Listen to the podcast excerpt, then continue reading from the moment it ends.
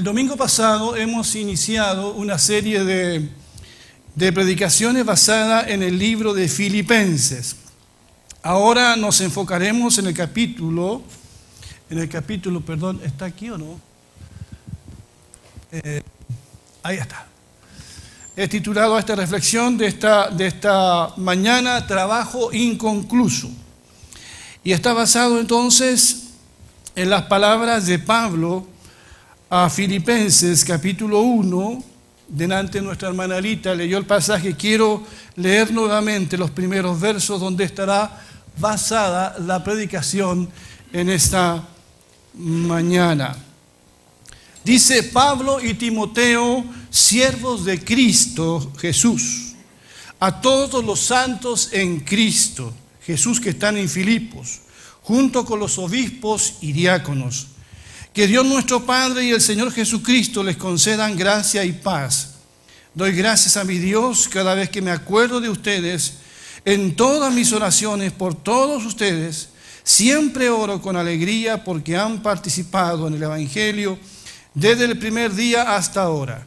Estoy convencido de esto, que el que comenzó tan buena obra en ustedes la irá perfeccionando hasta el día de Cristo Jesús. En la introducción a esta preciosa carta, eh, Timoteo aparece como coautor también. Y ambos, Pablo y Timoteo, se identifican aquí como siervos de Jesucristo. Esa es la palabra que usan para presentarse. Somos siervos de Jesucristo. Uno diría en este tiempo, ¿verdad?, que nos ha tocado vivir, ¿qué forma de presentarse es esa? Hoy día nosotros nos presentamos de otra manera. Soy fulano de tal, trabajo en esto, soy profesional y, decimos nuestra profesión. Pero presentarse como un simple siervo de Jesucristo es como una cosa quizás para algunos que no tiene ninguna importancia. Pero para Pablo, presentarse como siervo de Jesús y para Timoteo era una cosa extraordinariamente grande e importante. Sus vidas estaban realmente al servicio del Señor. Ellos habían sido comprados por un alto precio. Cristo había dado su vida a cambio de la de ellos. Pablo y Timoteo sabían que ellos no se pertenecían a sí mismos. Eran literalmente unos esclavos del Señor Jesucristo. Eh, siervo, siervo de Jesucristo fue la frase que Pablo más usó para referirse a sí mismo. Si bien es cierto, él fue un gran apóstol y por allí él menciona que también es un apóstol, pero la palabra que más usa para referirse a sí mismo es siervo de Jesucristo. A los corintios les dice que todos nos consideren servidores de Cristo, siervos de Cristo. Hermanos, ¿y qué de nosotros? Tú y yo nos vemos a nosotros mismos como siervos de Jesús. ¿Me veo yo como un siervo de Jesús? ¿Reconozco yo en mi vida que estoy al servicio del Señor? Porque hoy parece, hermano, ser lo contrario. Parece que nosotros somos los señores y el Señor es nuestro siervo. ¿Se han dado cuenta de eso? A veces tratamos nosotros al Señor como un empleado. Señor, haz esto, haz lo otro y cuando no lo hace, nos enojamos.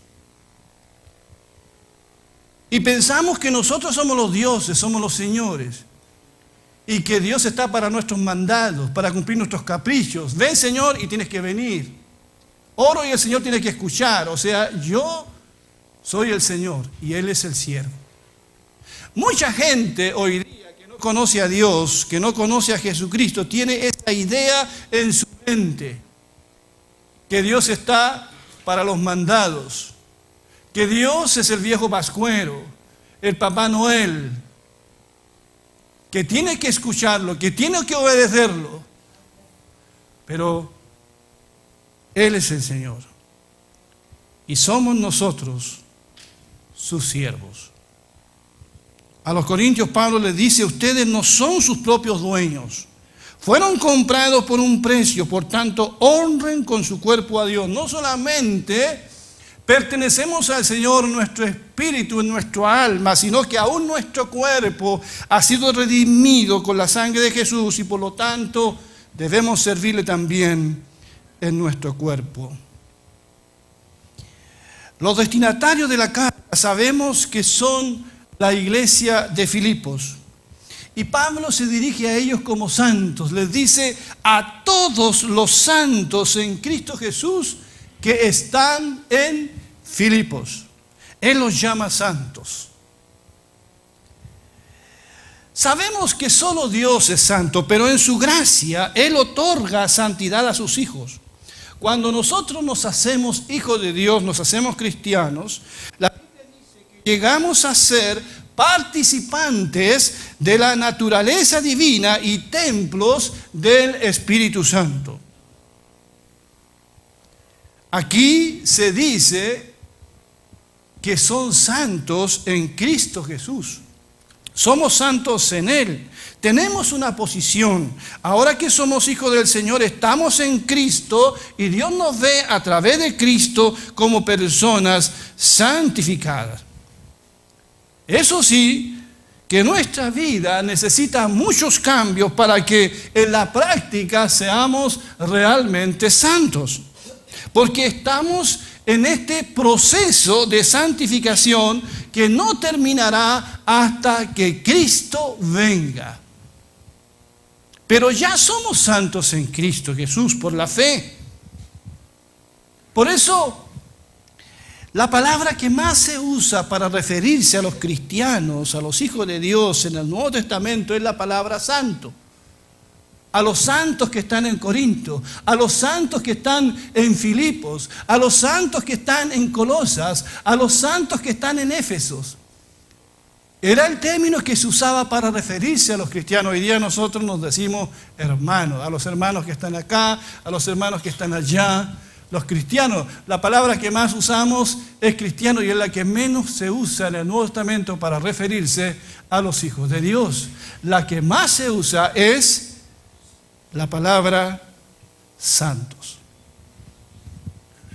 Así que dile al que está a tu lado, eres santo en Cristo. Díselo.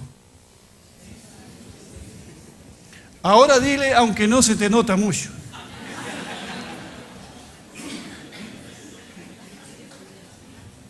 Somos santos en Cristo. Así nos ve Dios. Su sangre hemos sido justificados, santificados, pero estamos en proceso de una santidad real. Una santidad real. Y ya hablaré de eso. ¿Cuál es el saludo que Pablo aquí hace? En el verso 2 dice, gracia y paz a vosotros. La gracia son todas las bendiciones de Dios que no merecemos, pero que Él nos regala. La gracia incluye el perdón que Dios nos da, incluye su misericordia, su bondad en acción. Es el poder que nos capacita para vivir la vida cristiana. Nosotros decimos que Dios te bendiga. Pablo siempre decía gracia y paz a ustedes del Señor Jesucristo. Gracia y paz. Paz, qué linda palabra, es una palabra que también se repite mucho en Filipenses. Es primero paz con Dios, pero aquí habla también de la paz de Dios. Es una paz que viene de Él, de Dios nuestro Padre, dice, y del Señor Jesucristo. Es una paz que tiene un origen divino. No hay paz sin gracia, no hay paz sin Dios. Dios es la fuente, no solo de nuestro gozo, como hablábamos el domingo pasado, sino también Él es la fuente de nuestra paz. Es la paz de Dios, dice Pablo aquí. Y en el 4.7 dice, y la paz de Dios que sobrepasa todo entendimiento, cuidará sus corazones y sus pensamientos en Cristo Jesús. Una cosa es estar reconciliado con Dios, tener paz con Dios, pero otra cosa es tener la paz de Dios en nuestro corazón. Lo que más necesita hoy día la gente es esa paz. Y la gente busca esa paz en las drogas, busca esa paz en consultas, busca esa paz eh, a veces, no sé, la familia eh, en un estado mental, busca esa paz y todos anhelan tener un tiempo de paz. Pero es la paz de Dios. Es la paz de Dios. Esa es la que nos cubre, es la que, la que viene de la misma presencia del Señor. Es la que nos es regalada en la persona de su Hijo Jesucristo. Señor, dame esa paz. Y el Señor nos da esa paz. Así que qué hermoso saludo, gracia y paz, gracia y paz de Dios nuestro Padre y del Señor Jesucristo. Y después Pablo va a hablar entonces de este trabajo inconcluso, inconcluso. En el verso 3 al 6 que leo nuevamente, doy gracias a mi Dios cada vez que me acuerdo de ustedes en todas mis oraciones, por todos ustedes siempre oro con alegría, porque han participado en el Evangelio desde el primer día hasta ahora. Estoy convencido de esto, que el que comenzó tan buena obra en ustedes las irá perfeccionando hasta el día de Cristo Jesús. ¿Cuándo fue que Dios comenzó esa buena obra en cada uno de nosotros? Cuando Pablo, y lo decíamos el domingo pasado, llegó a Filipos, lo primero que se encontró allí fue con un grupo de mujeres que estaban muy, muy interesadas en, en lo espiritual. Y Pablo empezó a hablar de Jesús, de Jesucristo. Y una mujer llamada Lidia se mostró muy interesada. Y Dios abrió el corazón de esta mujer. Y esta mujer conoció a Jesús. Y, allí entonces Dios comenzó esta buena obra en esta mujer llamada Lidia. Dios comienza esa buena obra el día en que nosotros tuvimos un encuentro con Dios. Y todos recuerdan ese día en que tuvieron un encuentro con Dios y Dios empezó entonces su buena obra, empezó a trabajar en ti, empezó a poner sus manos en ti empezó a, modelarte, empezó a construirte, empezó a hacerte a la imagen de su Hijo Jesús. Hay algunos que dicen, y Pablo lo dice, que Dios comenzó mucho antes de que nosotros tuviésemos ese encuentro con Dios. Porque la Biblia dice que fuimos escogidos y predestinados desde antes de la fundación del mundo. Pero el día en que nosotros entregamos nuestra vida a Cristo, Él comenzó allí entonces esa buena obra. Esa buena obra comenzó en los Filipos cuando Pablo llegó allí con Silas a predicar el Evangelio y formaron una iglesia. Pero ese trabajo de Dios, hermanos, está inconcluso. Ese trabajo de Dios no ha terminado. Dios es quien inicia el trabajo y Él lo completará. La Biblia dice que hemos sido salvos por la fe en Jesús. La Biblia dice que hemos sido perdonados por la sangre de Jesús. La Biblia dice que tenemos vida eterna. El que cree en mí tiene vida eterna y nadie los arrebatará de mi mano. La Biblia dice que el que está en Cristo es una nueva criatura. Somos nuevas criaturas. Amén. Pero Dios no ha terminado todavía con nosotros. A pesar de que somos salvos, a pesar de que somos hijos de Dios, a pesar de que somos perdonados, Dios no ha terminado con nosotros. Y qué bueno saber eso. Y qué bueno saber eso, que Dios no ha terminado con nosotros. Por eso cuando a un niño se le preguntó, ¿Tú crees que Dios te hizo? Él dijo, no, Dios no me hizo, Dios me está haciendo. Y Dios nos está haciendo a nosotros. Nos está haciendo a la imagen y semejanza de su Hijo Jesús. Eso es lo que Dios está haciendo ahora. Un trabajo, un trabajo que no está terminado.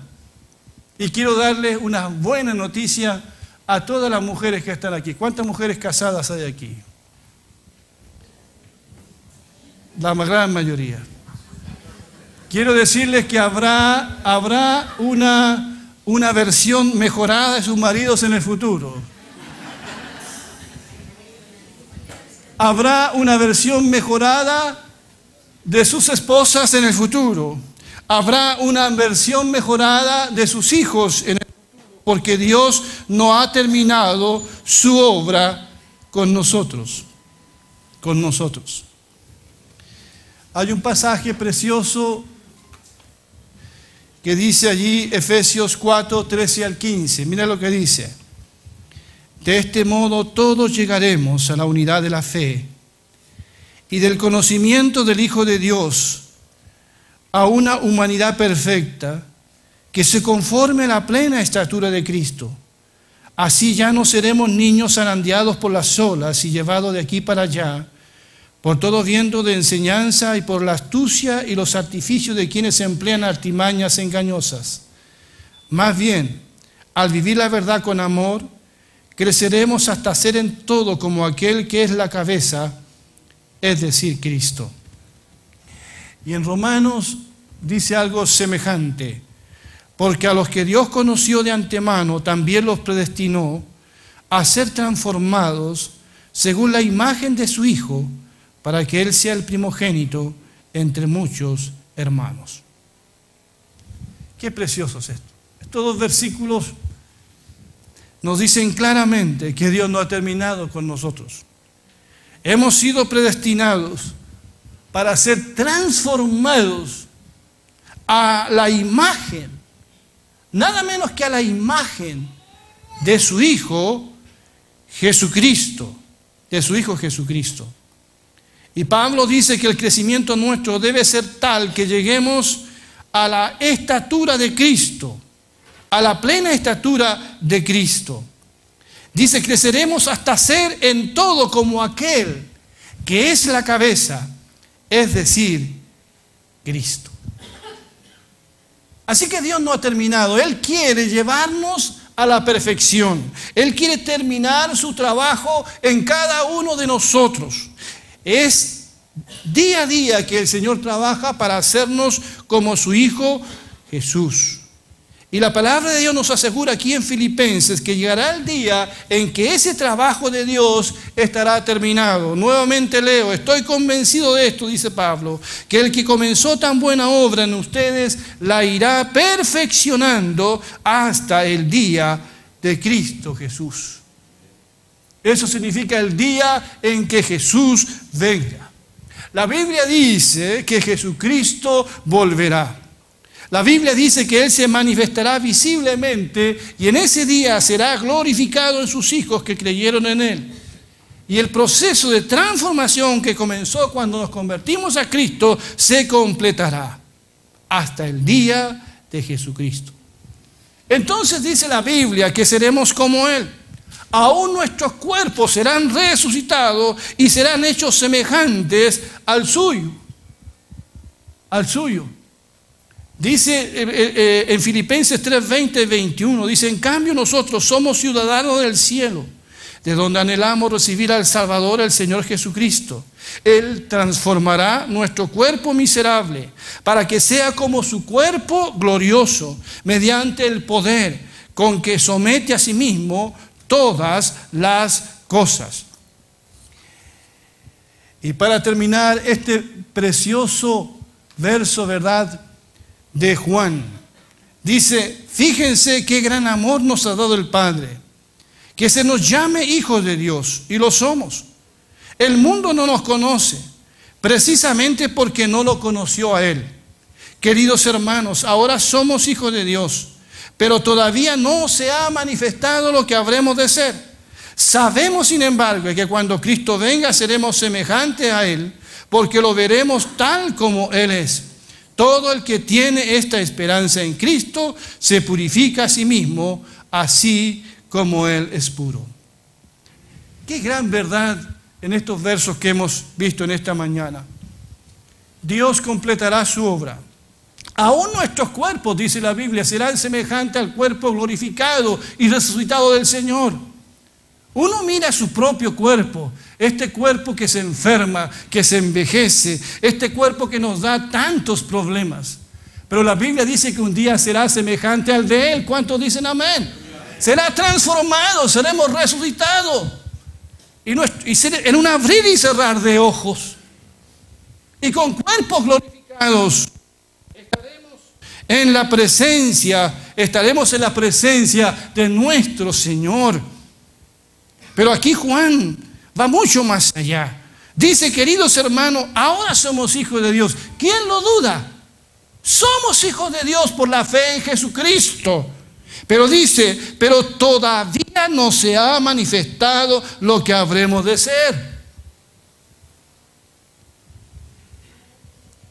Si tú le dices a una persona, sabes, yo soy hijo de Dios, quizás él te puede decir, te ves parecido a tu ¿Cuál es la diferencia?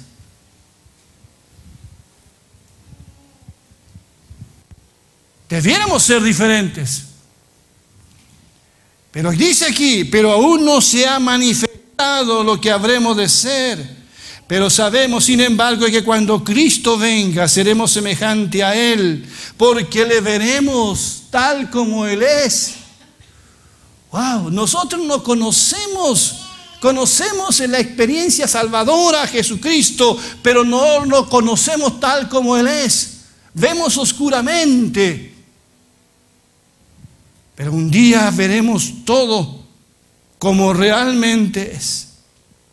Y seremos transformados y seremos semejantes a Él. Bendito sea su nombre. Y ese trabajo inconcluso, esa obra inconclusa, Dios la va a terminar. Terminará de trabajar en nuestro carácter en nuestras emociones, estaremos completos, estaremos plenos y esa obra habrá terminado. Quizás usted es igual que yo, que a veces nos hacemos nuestra introspección y nos sentimos tan insatisfechos. ¿Quién ha tenido una vida perfecta, sin traumas, sin dolores, sin aflicciones? ¿Quién no se ha afligido por su cuerpo? ¿Quién no se ha afligido por su alma, por su espíritu? ¿Quién de nosotros puede decir, soy la persona más completa que hay aquí? He, alcanzado la perfección, ninguno de nosotros sentimos que nos falta desarrollo, crecimiento, que no somos todo lo que debiéramos ser y nos por y nuestro espíritu se aflige por eso, porque no somos todo lo que debiéramos ser. ¿Quién no se ha afligido con eso? ¿Soy yo nomás? ¿Somos todos? Los cristianos especialmente son los que más se afligen porque desean vivir la santidad, desean agradar al Señor en todo, ya no desean ser niños en Cristo. Deseamos tener nuestras emociones sanas. Si alguien nos dañó, estar sanados. Pero luchamos con la carne todavía y luchamos con nuestras bajas pasiones y decimos, Señor, miserable de mí, ¿hasta cuándo? Pero llegará ese día.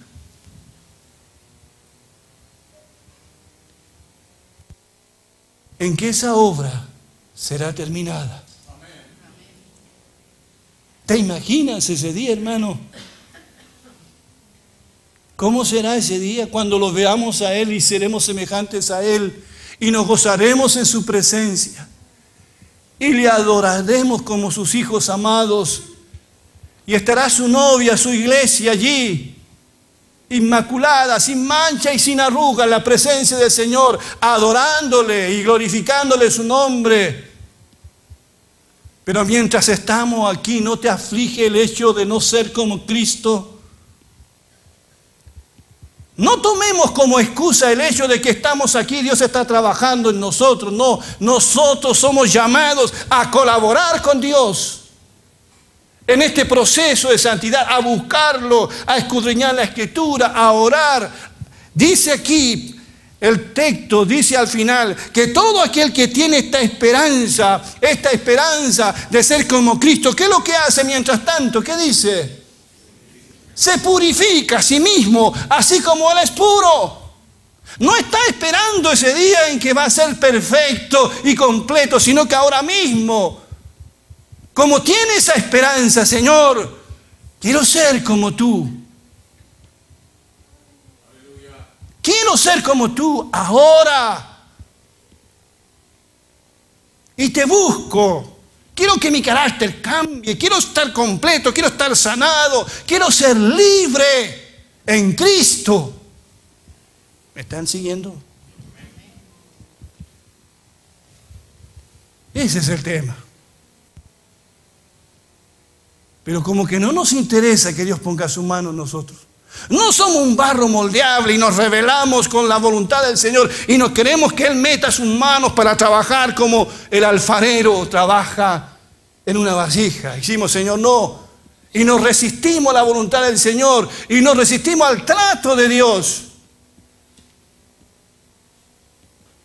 Y así nos va también.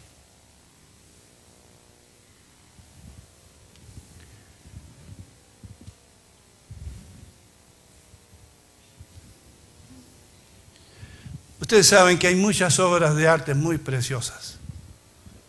Y hay famosos músicos, pintores, escultores que recordamos en la historia de la humanidad.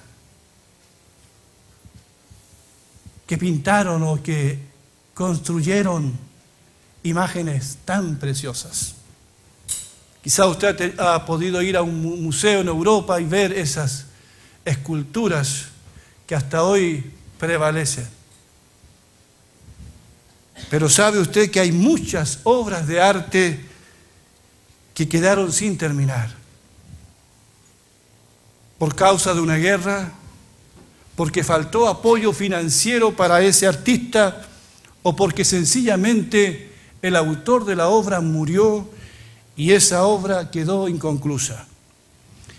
Pero no será así con la obra que Dios está haciendo en cada uno de nosotros.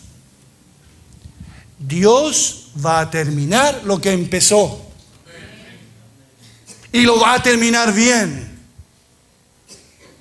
A veces vemos en la iglesia local muchas imperfecciones. Y decimos, Señor, la iglesia necesita de ti. Hay inmadurez, hay falta de compromiso, falta de amor a Cristo, pero yo como pastor digo, Señor, yo voy a hacer todo lo que esté de mi alcance, pero tú vas a terminar la obra. Y un día esta iglesia de Peñalolén brillará en la presencia del Señor. Porque lo que Dios empieza, Dios lo termina. Dios está trabajando en ti. A veces eso duele. Cuando Dios pone su mano, duele.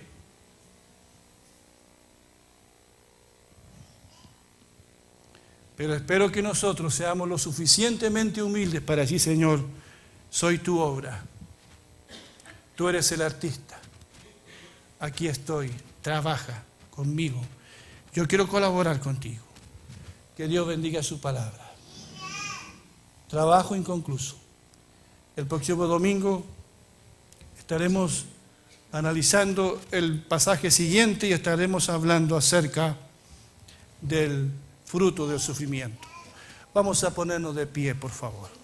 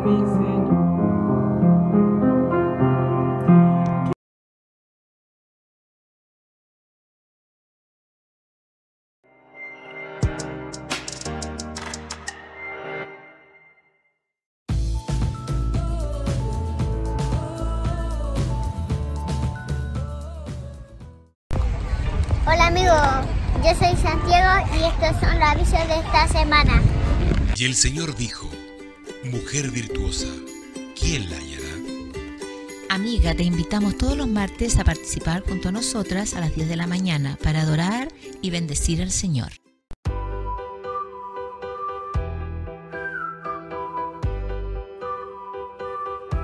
Clama a mí, y yo te responderé, y te enseñaré cosas grandes y ocultas que tú no conoces. Te esperamos los domingos a las 10 de la mañana. Dejen que los niños vengan a mí, y no se lo impidan.